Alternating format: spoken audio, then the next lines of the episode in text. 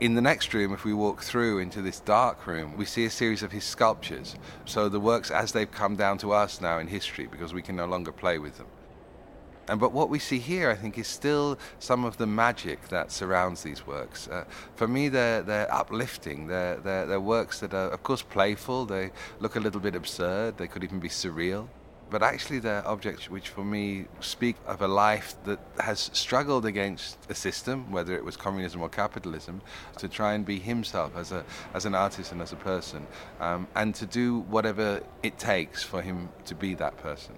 And that for me is an uplifting message in, in the context of where we are today.